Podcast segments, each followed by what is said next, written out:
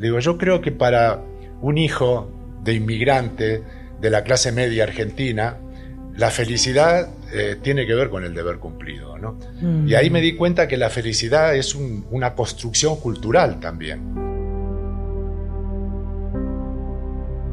El fútbol es un, un placer, pero cuando se convierte en profesión se empieza a llenar de presión, se empieza a llenar de, de obligaciones Expectativas. de expectativas que hay que llenar. eh, hasta las pasiones eh, necesitan muchas veces de, ayuda para ser canalizadas hacia la felicidad y no hacia la angustia.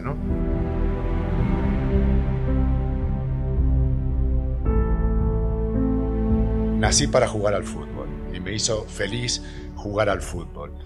Luego pasé a ser entrenador. No era enteramente feliz, no, respondía a mi vocación y como tenía alternativas, busqué aquellas que mejor se adaptaran a mi manera de ser. Y desde ahí, pues intento apuntar a, la felicidad, que efectivamente es una conquista, no es algo que te viene dado, ¿no? Eso ya lo dijo Bertrand Russell y tiene más razón que un santo.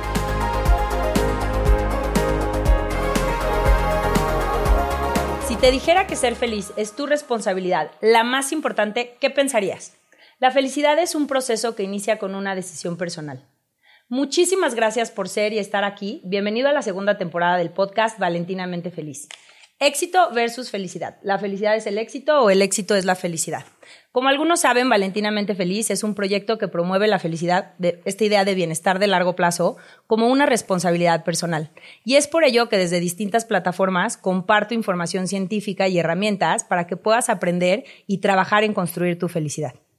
Te confieso que siempre he creído que aprendemos más de vernos reflejados en historias que de la teoría. Y es por eso que en esta segunda temporada del podcast quiero acercarte historias de personas en distintos ámbitos, políticos, periodistas, deportistas, famosos, personajes del mundo empresarial, historias que admiro para que puedas encontrar esperanza, inspiración y tal vez llevarte uno que otro tip que te ayude en tu camino de construir felicidad. Hoy tenemos un invitadazo. Él es jugador de fútbol, campeón del mundo con Argentina en México 86. En España, donde reside actualmente, defendió la camiseta del Alavés, Zaragoza y Real Madrid, club con el que ganó un- dos títulos de la liga en el 86 y en el 87, dos copas de la UEFA en el 85 y en el 86. En su faceta de entrenador, dirigió al Tenerife, al Real Madrid y al Valencia. Ha ejercido en dos etapas diferentes las funciones de director general deportivo del Real Madrid, 2000, 2004 y 2009-2011, donde lideró en el área deportiva el proceso de modernización y profesionalización del club. Es autor de diversos libros de fútbol y gestión. Lleva muchos años participando en los medios de comunicación y cubriendo los grandes eventos de fútbol internacional. Actualmente es comentarista para TV Azteca y escribe en el periódico El País conferencista internacional. Bajo el lema Un equipo es un estado de ánimo, él explica lo que considera son los poderes que, debes te- que debe tener un líder en el siglo XXI. La credibilidad, la pasión, la esperanza, el estilo, la palabra y el éxito son algunos de ellos. Debido a sus goles, logros y trayectoria, fue incluido por la FIFA en el Salón de la Fama de Fútbol en el año 2017 sobreviviente de un accidente de helicóptero en 2006.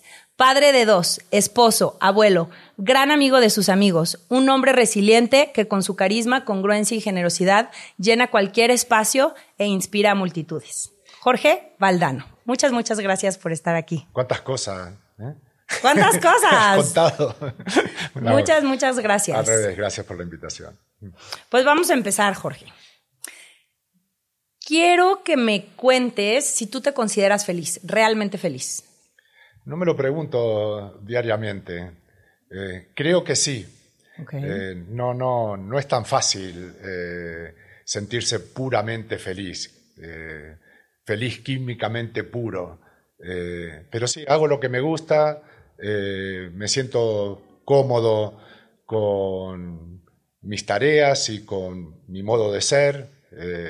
He ido conociéndome a mí mismo y viviendo eh, una vida eh, que es coherente con mi sensibilidad, creo que eso es importante, y para eso hace falta tomar decisiones eh, muchas veces estratégicas. Por ejemplo, nací para jugar al fútbol y me hizo feliz jugar al fútbol. Luego pasé a ser entrenador. No era enteramente feliz, no, no respondía a mi vocación y como tenía alternativas, busqué aquellas que mejor se adaptaran a mi manera de ser. Y desde ahí, pues intento apuntar a, a la felicidad, que efectivamente es una conquista, no es algo que te viene dado, ¿no? Eso ya lo dijo Bertrand Russell y, tiene más razón que un santo. Me encanta. La verdad es que, bueno, ya como compartimos en, la presentación, pues eres un hombre con un éxito indiscutible, ¿no? Entonces, eh, creo que es importante hacernos el cuestionamiento de si el éxito es la felicidad o la felicidad es el éxito, sobre todo a personas que han experimentado los dos, ¿no? Porque muchas veces si se lo preguntas a una persona que bajo su concepto de éxito no lo ha tocado o no ha estado aquí, pues claro que te va a decir que el éxito es eh, la felicidad. Te voy a contar una, una, historia que yo creo que funde las dos cosas, ¿no?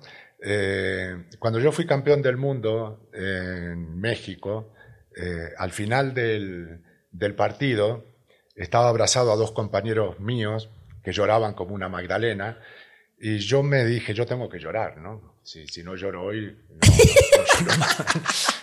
y hice fuerza para, para, llorar y no, no, no hubo manera, no hubo manera, ¿no? Como 30 años después, eh, Televisión Azteca me llevó al estadio eh, Azteca eh, para rememorar aquel día. ¿no? Se cumplían exactamente 30 años de, aquel partido. Fuimos a la misma hora del partido, pasamos por el vestidor, aquí nos cambiamos, aquí tocamos el himno, aquí hice el recorrido de mi gol, eh, bueno, eh, contar toda aquella historia. ¿no? Y eh, era Rosiski el periodista que, me acompañó y que eh, me ayudaba a rememorar aquellos momentos y cuando eh, termina el partido me dice, ¿qué pasó al final del, partido? ¿Y qué sentiste? Y yo dije, eh, la sensación del deber cumplido. Pero lo dije y me quebré. lo que no había logrado 30 años antes, o sea, llorar en el vestidor, lo logré 30 años después con una pregunta tan simple, ¿no? ¿Qué sentía el placer del deber cumplido? Mi hijo lo estaba eh, escuchando a través de, internet, todo lo que íbamos filmando, y a las dos o tres horas me llamó y me dice, papá, ¿estás loco? El placer del deber cumplido y la felicidad, o sea, el momento más importante de tu vida y la felicidad. Mm. Y yo le dije, mira, eh, porque me hizo pensar, ¿no? Digo, yo creo que para un hijo de inmigrante de la clase media argentina, la felicidad eh, tiene que ver con el deber cumplido, ¿no? Y ahí me di cuenta que la felicidad es una construcción cultural también. Eh, tiene que ver con tu educación, ¿no? Pero bueno, algunos años después recibí otro tipo de felicidad. Mi hijo había eh, trabajado muchísimo durante la semana, eh, había vivido eh, un proceso laboral muy, muy exigente y al final de, la semana se sintió liberado y me dijo, sentí el placer del deber cumplido. ¿no? O sea que las nuevas generaciones también conocen eh, un tipo de felicidad que no tiene necesariamente que ver con la alegría, con el placer, a veces tiene que ver, por ejemplo, con el deber cumplido, ¿no? Claro, y creo que, que justamente es esta satisfacción de llegar a un resultado después de años de esfuerzo. Ah, bueno, ¿no? y no, no es un sentimiento menor. Claro, claro, cuando hay un triunfo de la voluntad, hay cosas que uno consigue porque está hecho para eso. Eh, nació para eso. Y hay otras cosas que uno consigue a través del esfuerzo. Y el triunfo de la voluntad sí que te da una satisfacción interior muy, muy grande. ¿no? Aunque yo con, con Russell estoy de acuerdo en que la mejor manera de alcanzar la felicidad es mirar hacia afuera, no mirar tanto eh, hacia adentro, eh, revisando lo que hacemos, eh, teniendo exigencias interiores, ciclos hasta depresivos. cuando uno mira hacia afuera es más fácil encontrar la, felicidad a través de una lectura, por ejemplo, o de una conversación. Eh, este tipo de, situaciones creo que nos acercan a la felicidad, ¿no? La sociabilidad. Eh, es algo que le hace bien a la salud y, lo que hace bien a la salud le hace bien también a la felicidad. ¿no? Sí, me encanta porque creo que justamente has tocado en diferentes puntos que coinciden con el concepto de felicidad que promovemos en el espacio de Valentinamente Feliz que es la conexión, ¿no? Este bienestar en las relaciones, la salud, que es este bienestar físico, em, el propósito, que es este bienestar espiritual, ¿no? El deber ser, el propósito, la voluntad en pro de alcanzar un objetivo. La semana pasada, perdona que te, Valentina, que te interrumpa, eh, un psicólogo argentino, Mauricio Sabac, publicó un libro que se llamaba El poder de las palabras, ¿no? Y lo estaba escuchando en una entrevista y le preguntaron, ¿por qué las mujeres viven más tiempo que los hombres? Y dijo, porque hablan más. Sí. Eh, y es buenísimo, porque efectivamente la comunicación eh, te ayuda a sacar hacia afuera eh, frustraciones, dudas, sueños incluso, y, y, todo eso ayuda muchísimo a liberarte. Es como una sección cotidiana de, de, psicología gratis. Sí, es una terapia. Sí, sí, sí, totalmente. Y me gustó mucho eh, la asociación entre una cosa y, otra, lo importante que es socializar, ¿no? Sí, sí, totalmente. De hecho, hay un ejercicio en, en, psicología positiva, en la ciencia de la felicidad, que si tú escribes durante 15 minutos por cuatro días seguidos lo que te está pasando, es tan efectivo como ir a terapia. Ay, qué bueno. ¿No? Y te ahorras 1.500 pesos a la semana, ¿no? entonces... Bueno, hay una imaginación positiva y otra negativa, ¿no? Me decía el otro día Ancelotti, el entrenador de, del Real Madrid, en una entrevista que, que le hice, que antes de cada partido, dice, hasta soy puntual. Tres horas antes de cada partido, empiezo eh, inconscientemente a elaborar eh, un pensamiento negativo. Eh, me meten tres goles, me expulsan a dos jugadores y me empiezan a sudar las manos, hasta el punto de que me tengo que duchar, las pulsaciones me suben hasta 130. Dice, es un, un, proceso que no soy capaz de manejar, me dice, no soy capaz de mm. manejar, ¿no? Y seguramente lo que necesita es un interlocutor, de acuerdo a lo que estamos hablando, ¿no? Para sacar hacia afuera esa angustia que, lo, que lo condena antes de cada, de cada partido. Luego dice, empieza el partido y se me termina el, el problema, porque eh, el, el la marcha del, del, partido es por sí liberatoria, ¿no? Pero la imaginación te tiende esas trampas, o sea que hay que tenerse bajo vigilancia. ¿no? Oye, justamente em, me gustaría que nos platicaras de eso. ¿Cómo ha sido ese diálogo interno en tu experiencia? ¿No? Porque justamente puedes estar bajo vigilancia y, y tratar de construir un diálogo interno que te sume, ¿no? Que, pues si bien hay momentos de duda o de negatividad o porque somos humanos, pero ¿cómo fue en tu, Visto experiencia? Desde, desde, aquí yo hubiera necesitado ayuda cuando jugaba al fútbol.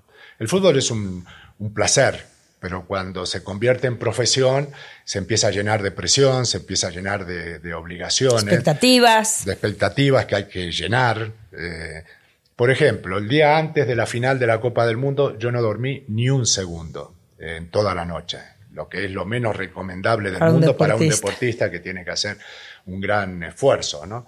Seguramente con ayuda eso no hubiera eh, mm. ocurrido, ¿no? O sea, eh, hasta las pasiones eh, necesitan de muchas veces de, de, ayuda para ser canalizadas hacia la felicidad y no hacia la angustia, ¿no? Claro. Claro.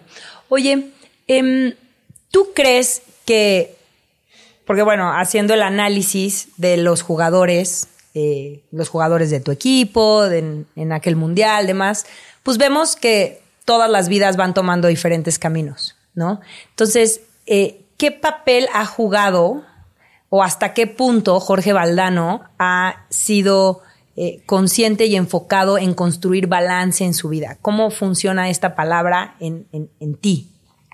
digamos, yo todas las grandes decisiones que he tomado en mi vida han sido espontáneas, no han sido premeditadas.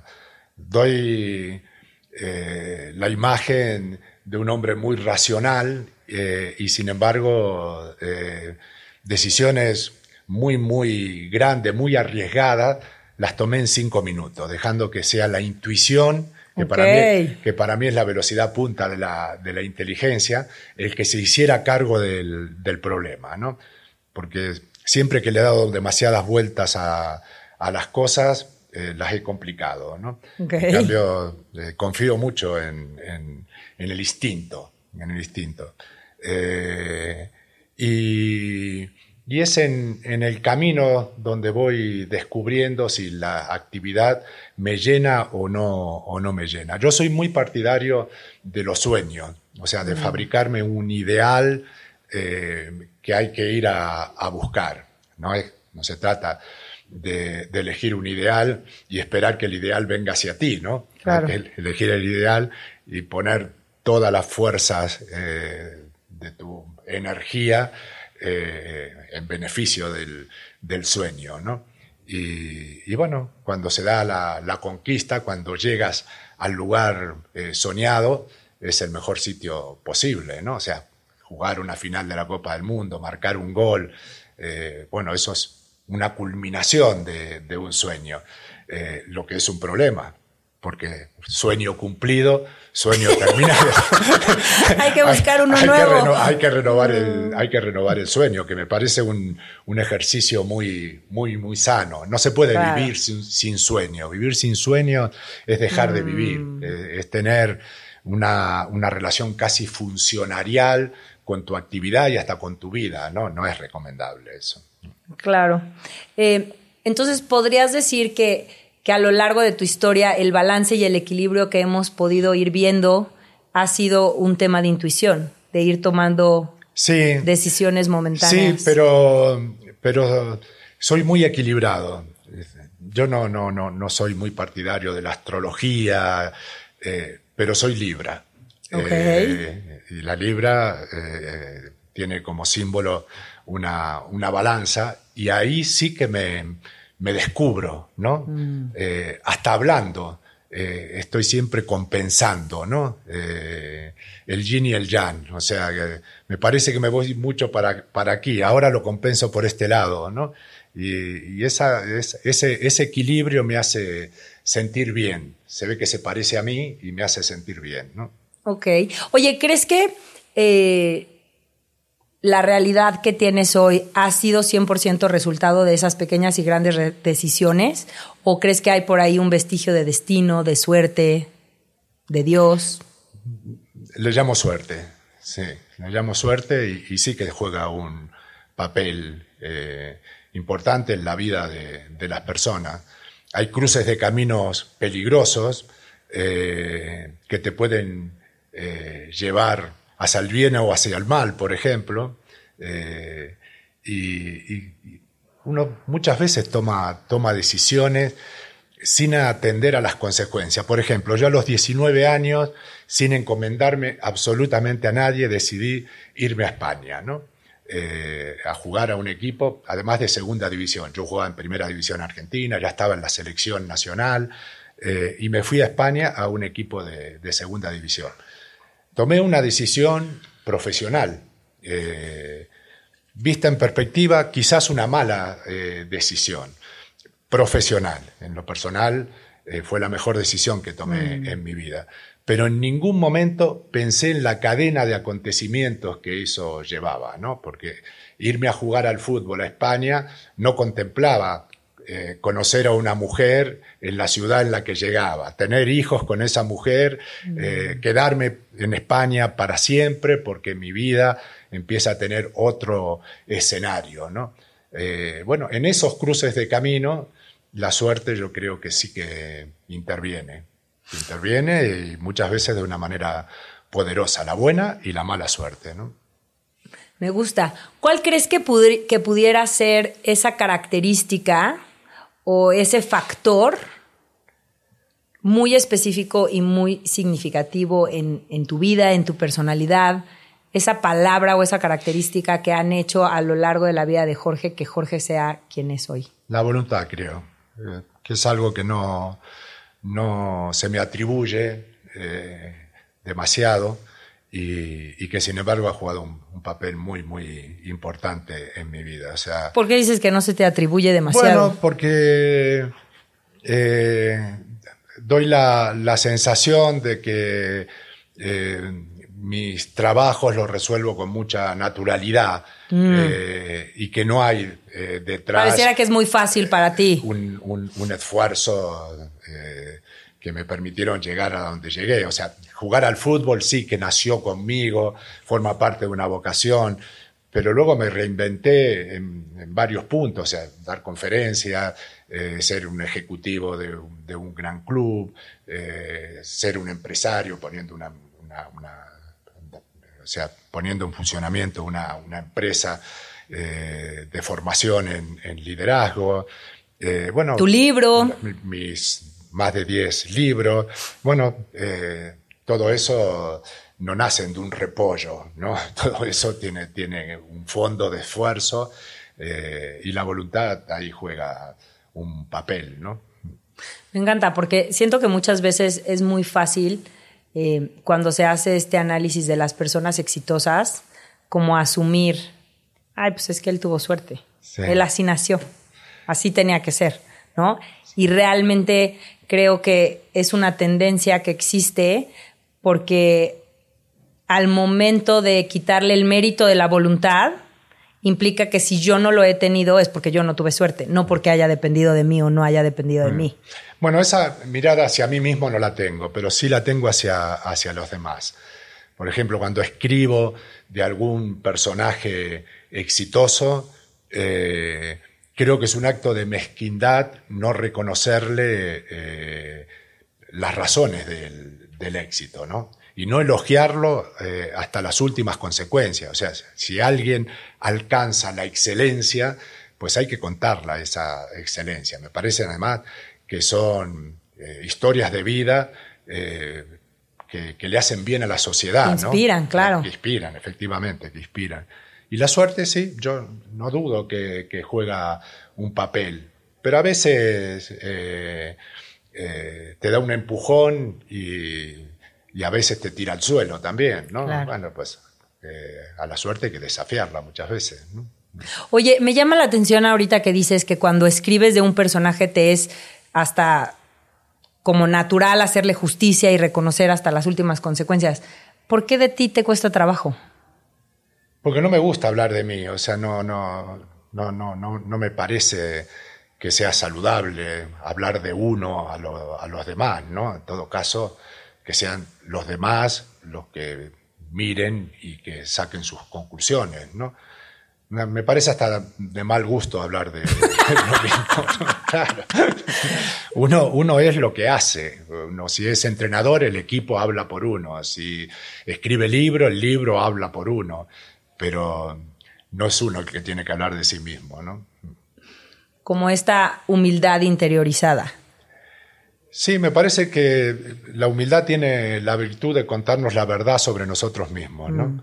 Eh, la vanidad es muy mentirosa, solo nos cuenta las cosas que nos gustan, ¿no? En cambio, la humildad nos habla de nuestra fortaleza, pero también nos habla de nuestras debilidades. O sea, eh, esto eh, es coherente con tu personalidad y te hace mejor persona y mejor profesional. Pero aquí tienes debilidades sobre las que tienes que trabajar para ser todavía mejor persona y mejor profesional.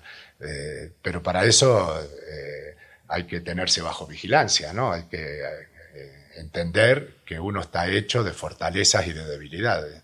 Y la humildad es la que te ayuda a entenderte globalmente.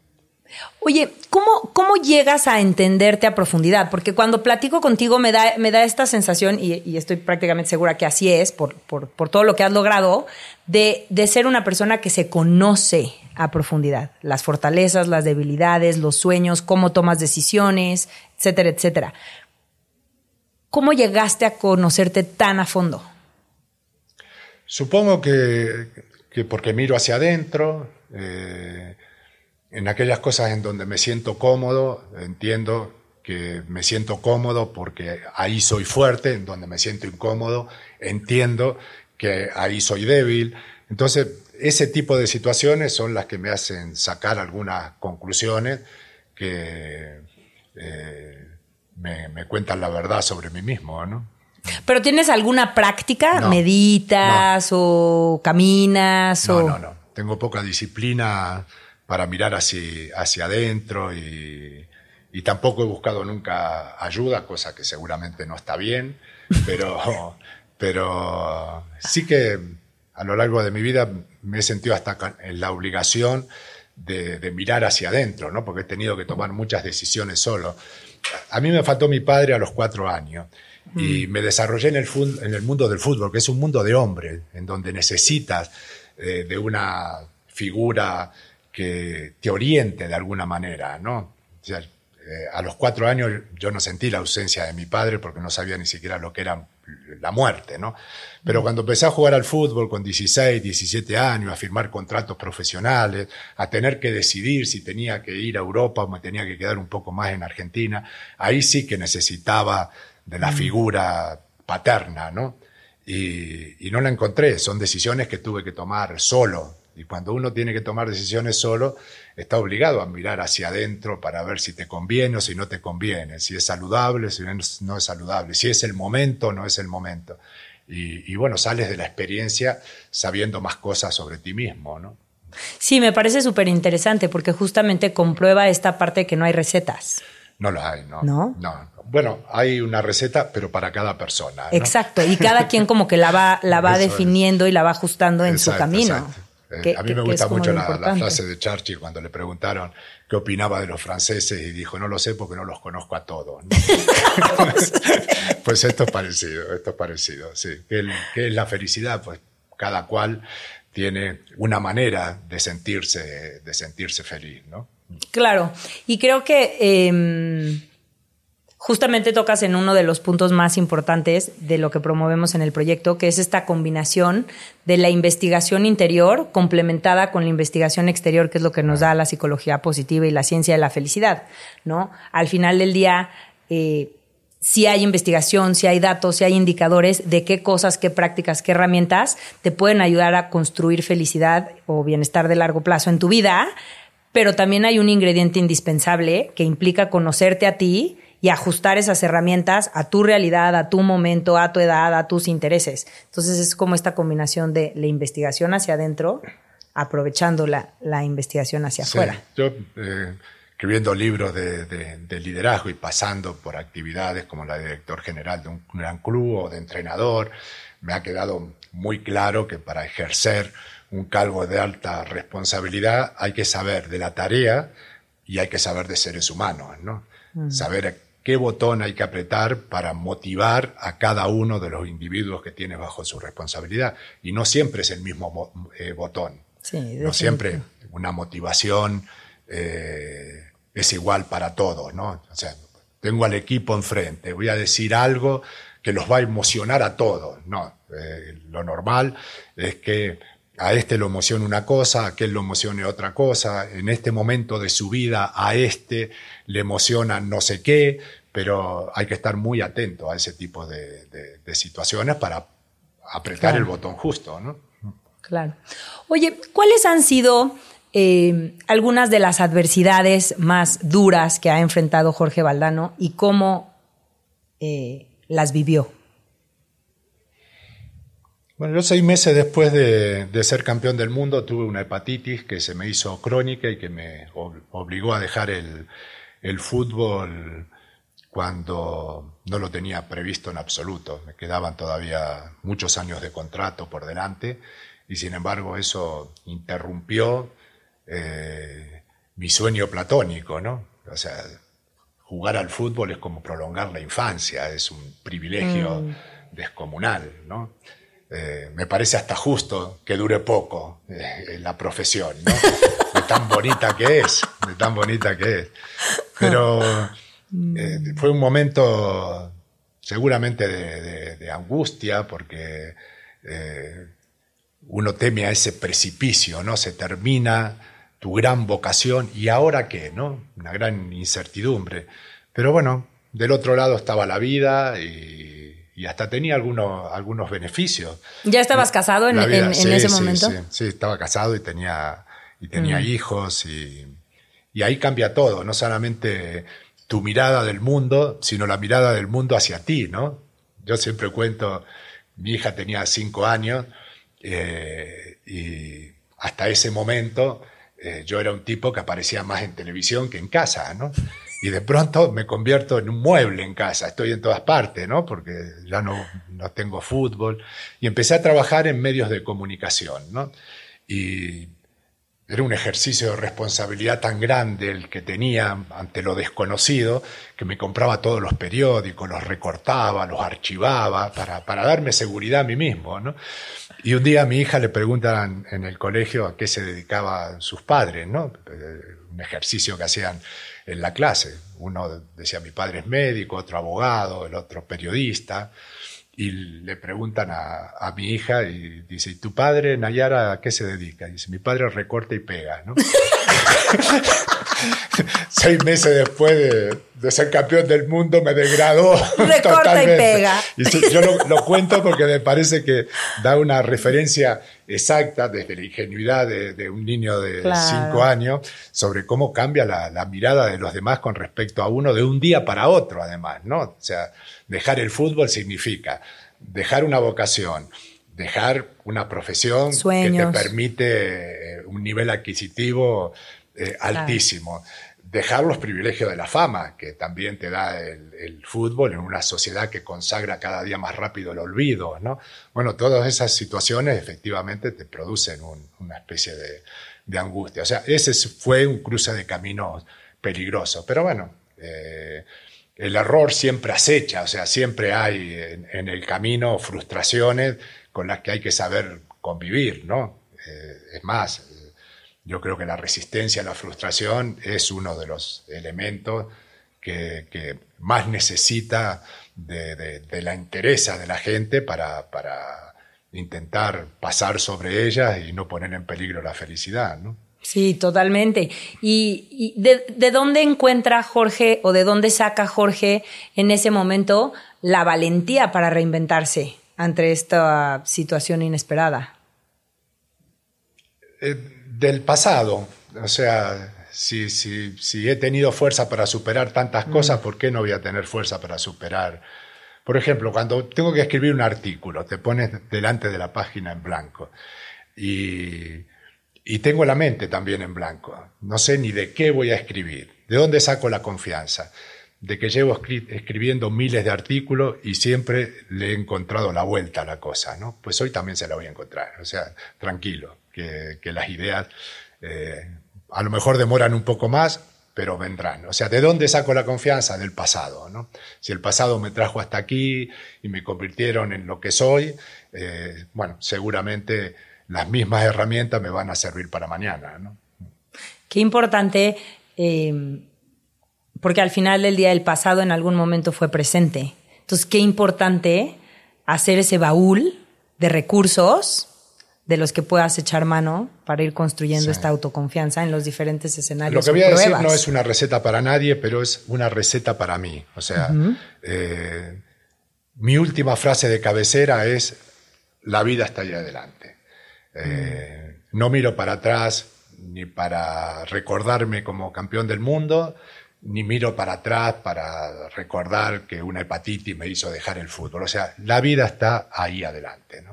Eh, y lo pasado, pasado es y está muy bien porque forma parte de mi historia, pero eh, construir vida es construir presente, ¿no?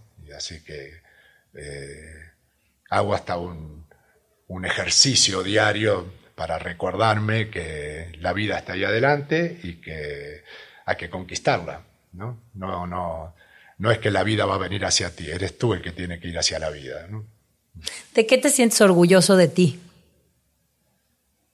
Bueno, de no tener que reprocharme grandes cosas y de haberme reinventado muchas veces. Eh, eh, he creado muchos, muchos puentes, por ejemplo, entre el fútbol y la empresa, entre el fútbol y la sociedad, entre el fútbol y la cultura. Eh, yo creo que hay poca gente que ha estirado tanto el fútbol, ¿no? Eh, hacia, hacia otros eh, ámbitos. Ámbitos, sí, hacia otros ámbitos. hay mucha gente, muchos escritores, por ejemplo, que han mirado desde una cerradura hacia el fútbol, ¿no? Mm. Yo desde esa misma cerradura miro desde el fútbol hacia afuera, ¿no? Y esa sí que es una singularidad, porque el fútbol ha sido pensado, pero más de afuera hacia adentro que de adentro hacia afuera. ¿no?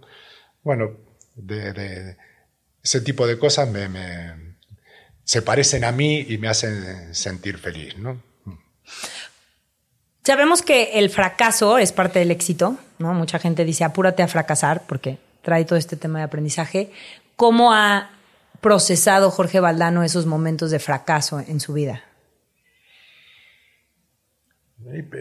pensando y, poniendo eh, el error o, eh, el fracaso bajo observación. Uno no quiere volver a repetir aquello mm. que lo ha humillado, aquello que te haya hecho sentir mal. Y en ese ejercicio hay aprendizaje, ¿no? Por eso digo que un error eh, es admisible tres veces el mismo error no es admisible. ¿no? Entonces, bueno, el error hay que ponerlo bajo observación, convertirlo en una escuela y salir mejorado mm. de la experiencia. ¿no? O sea, nadie puede evitar el error, el error acecha permanentemente. ¿no? Uno no es eh, perfecto, no es mister éxito, ¿no? Eh, pero bueno, eh, para la construcción de la, de la personalidad, pasar por situaciones difíciles eh, es muy formativo. Yo siempre digo que el hombre crece al nivel de las dificultades que va encontrando. Cuando más grandes son las dificultades, más grande es el crecimiento. Por lo tanto, no hay que tenerle miedo a las dificultades, hay que desafiarlas. Y creo que esto que dices de aprovechar el fracaso, la dificultad y el error es súper importante, porque cuántas veces vemos vidas que vuelven una, dos, tres veces el mismo error. Eso es. efectivamente, sí. Yo eh, empiezo mi, conferencia con un gran fallo que convertí en un, gran partido, ¿no? Y, me gusta mucho poner esa imagen porque eh, demuestra que con el tiempo un error se puede convertir en una solución, ¿no? Por ejemplo, para mí, en una solución para comenzar una conferencia de la mejor manera posible, ¿no? Parezco hasta humilde cuando la... no, pero es maravilloso. Claro, claro, pero, pero fíjate cómo se puede reconvertir eh, lo que en su momento fue un gran problema, una gran humillación, eh, en, en, algo positivo, ¿no? Bueno, pues hay que positivar aquello que te va, que te va ocurriendo, sea bueno o malo, ¿no? Sí, yo creo que yo que tuve la fortuna de escuchar tu conferencia recientemente, de lo más valioso que encuentro de que compartas esa experiencia es que se vuelve sumamente liberador que un grande que nos está hablando demuestre y, muestre evidencia de cómo abrazar el error, cómo se da permiso de ser humano. Los que estamos sentados acá es como, ¿no? Como, uh, qué, alivio. A él también le ocurre, ¿no? A él también le ocurre. Ah, totalmente, vamos. Totalmente, sí. El tema es ese, saber qué hay que hacer con los errores, no no convertirlo, porque tenerle miedo al error es no hacer. Eh, no hago para no equivocarme, ¿no? Y ese sí que es el principal error, ese es el único error que no nos podemos permitir, porque es un error paralizante, que no te deja ser, ¿no? hay que ser, animarse a ser y eh, eso conlleva muchas veces equivocaciones y riesgos, efectivamente. Claro. ¿Qué le da miedo a Jorge Valdano? El miedo también es un motivante, ¿no? Evitar el, miedo eh, también eh, contribuye a darte energía. Eh, de hecho, es uno de los grandes motores del ser humano, ¿no? Y tiene la virtud de evitarte algunos peligros. Ahora, no, que no puede ser el miedo es paralizante, entonces sí que se convierte en un problema, ¿no? ¿Qué le da miedo a Jorge Valdano? Las entrevistas de este tipo, por ejemplo, que me sacan del fútbol para meterme en ámbitos desconocidos. Aparte de estas entrevistas. Bueno, no, no, no, no me despierto con, con miedo. Eh, me, he caído de un helicóptero, pero no me dan miedo los aviones. Eh, intento que el miedo no sea paralizante. Eh, está ahí, es una amenaza. Eh, conviene no ignorarlo hasta por salud vital, pero, pero lo considero algo que constituye la, la vida, pero no hay que dejar que que se ponga al mando, ¿no? Si el miedo se pone al mando, entonces te paraliza. Lo has integrado muy bien. Sí, exacto, exacto, sí, con toda naturalidad, eh, además, ¿no? O sea, he atravesado eh, momentos complicados eh, y sencillamente, como digo, hay que mirar hacia adelante. Bueno, pues eh, ¿Qué toca en este momento? En este momento toca felicidad químicamente pura. ¡Uy, qué bien! si te cae de un helicóptero, te rompe todas las costillas, pues en este momento toca eh, sufrir. Bueno, pues, eh, oye, vamos, vamos a hacerlo dignamente. Dignamente. Vamos, vamos, vamos, a concentrarnos en, en, esta historia para salir lo antes posible y volver a la normalidad lo antes posible. Pero hay que aceptar lo que, lo, que la vida eh, te ofrece en cada momento, ¿no? no, no, no todo es felicidad. Claro.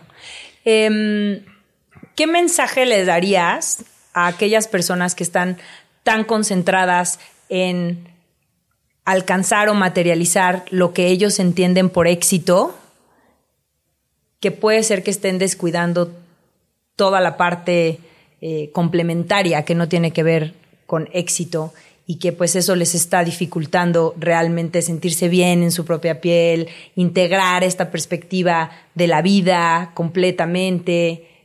Es una pregunta muy, muy interesante y, muy oportuna, muy de este momento. Eh, el éxito es una trampa cultural eh, y muchas veces te aleja de la felicidad. Eh, asociar éxito y felicidad es un, error. El éxito tiene razón de ser si te ayuda a ser feliz. Y para eso hay que compensar la vida profesional con la vida personal. Eso es tener éxito, lo que te acerca a la felicidad.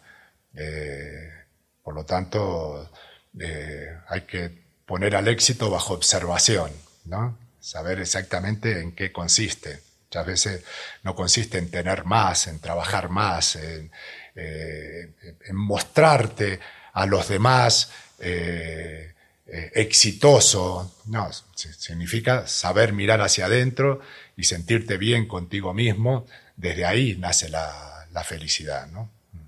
Sí, porque creo que justamente es, es muy triste ver cómo estamos tan enfocados en cumplir expectativas, estereotipos, alcanzar cierto dinero en el banco o cierto puesto o el ascenso o la pareja. Entonces justamente como que vivimos condicionando nuestra felicidad a que cuando llegue a tal lugar voy a ser feliz. Cuando sea campeón del mundo entonces sí voy a ser feliz. Cuando y no nos damos cuenta que justamente a lo que estamos renunciando es a la posibilidad de ser felices hoy con lo que tenemos. Yo creo que muchas veces eh, entendemos eh, el éxito desde la mirada de los demás, ¿no?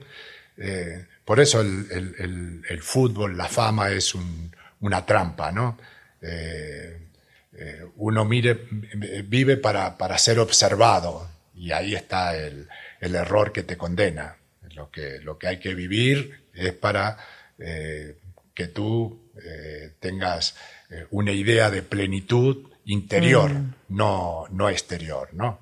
Mostrarte está, está bien, pero eso tiene que estar bajo control. Por eso yo digo que eh, la fama es mucha más deformadora que el dinero. Eh, mm. Se dice habitualmente en el mundo del fútbol, donde por ahí llegan adolescentes mm. eh, que no están lo suficientemente preparados y se encuentran con una montaña de dinero y la gente dice el, dinero los ha desclasado. posiblemente es verdad, el dinero te desclasa, pero es la fama lo que, lo que te transforma eh, y lo que de verdad te, termina deformando la personalidad, ¿no? Porque te, obliga a mirar hacia afuera más que hacia adentro y ese es un, error de principio, ¿no? Jorge, pues estamos llegando al final de esta conversación. Muchas, muchas gracias, pero siempre me gusta cerrar con siete preguntas, que yo le llamo siete preguntas valentinamente. Son estas preguntas rápidas donde contestas con una palabra o una frase lo primero que se te venga a la mente. ¿Va? Hablando de miedo, ¿no? Venga. ¿Cuál es tu propósito de vida? Ah, no lo sé, ya me lo inventaré a lo largo de la mañana. ¿Qué te hace sentir feliz? Es que, es que todo, o sea, la, vida misma me hace sentir mm. feliz, ¿no? Eh, es que cada día me parece que, que es eh, un ejercicio de una oportunidad para, para, ser feliz, ¿no? Hay que celebrarla la vida, pero eh, cotidianamente, diariamente, ¿no? Wow. ¿Cuál es la emoción que más sientes? La, lo, lo, que más me conmueve, vamos a, llevarlo por ahí, los ejercicios de dignidad, estar ante un ejercicio de dignidad de cualquier persona, de cualquier clase social. Eso me, me, me emociona, ¿no? Eh, comprobar la grandeza del ser humano. Mm. ¿Cómo te diviertes? Con la lectura, eh, con los amigos, con el cine. Eh, son muchas las cosas que... Con las entrevistas. Con las entrevistas, no, no, esta precisamente, pero sí con las entrevistas. ¿Cuál, ¿Cómo te demuestras amor propio? Amor propio. Sí, también como teniéndome bajo, bajo vigilancia, ¿no? Eh, no, no, no, dan, no, dan, no dándome tregua ante las debilidades que, que, acechan, ¿no? Porque hay días que uno se levanta con poca energía. Bueno, porque hay, hay que levantarse y hay que afeitarse y hay que desayunar, porque eso es una bienvenida a la vida y a partir de ahí arrancar, ¿no? Sí, bueno, pues eh, ese tipo de, cosas llevan implícito un esfuerzo. ¿Cuál es el acto de generosidad que más valoras? Dar, dar. Y, no hay que tener miedo de dar, porque cuando das te devuelve. ¿Qué es lo que más le agradeces a la vida?